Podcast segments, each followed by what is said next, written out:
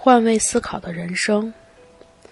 周末的时候，大学同学聚会，毕业十三年未见的同学聚在一起，除了喝酒叙旧，剩下的就是讲述各种故事了。聚餐后，跟某女同学同行，路上她讲述了她与老公之间的一件小事。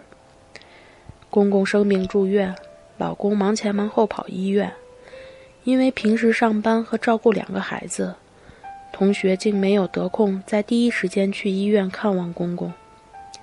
因此，她老公很不高兴，两人为此吵架。即便后来同学得空去医院看望了公公。与老公之间的不愉快也成了两人之间的梗。同行的另一位女同学说：“不是我说你，你和你老公都是脾气太倔的人，你倔他也倔，多大个事儿嘛？你俩至于吵架要离婚吗？”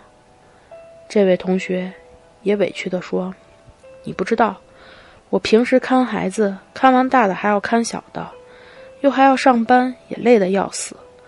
我公公生病。”我就想着他在医院那边照顾好，我把孩子看好，但是他也不体谅我，还觉得好像我不关心他的家人。听到这里，我明白了他的抱怨。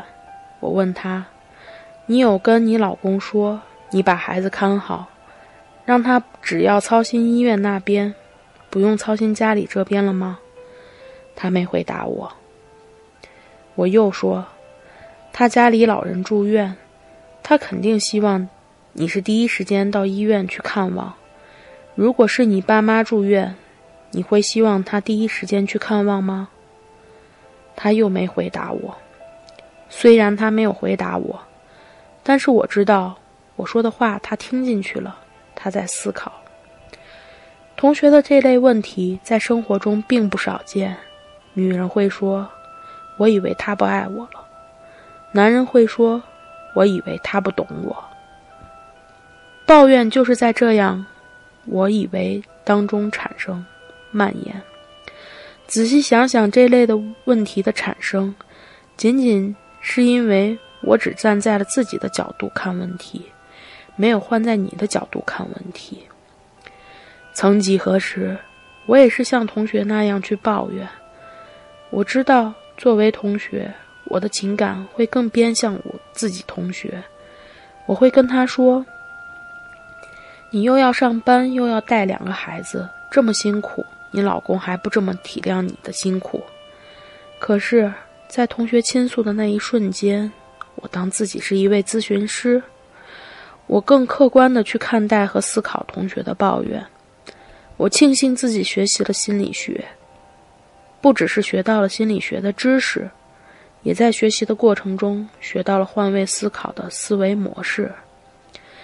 不是每个人在自己的人生当中都学会换位思考，但是人生的一些烦恼确实因此而产生。站在自己的角度看问题，只关心自己的感受是本能；换在对方的角度去看问题，试着去感受对方的感受，才是理解和包容。我不知道自己能在心理学的道路上走多远，能感悟多少，但是，我愿意将自己的感悟和大家分享。换位思考的人生，才是理解、包容的人生。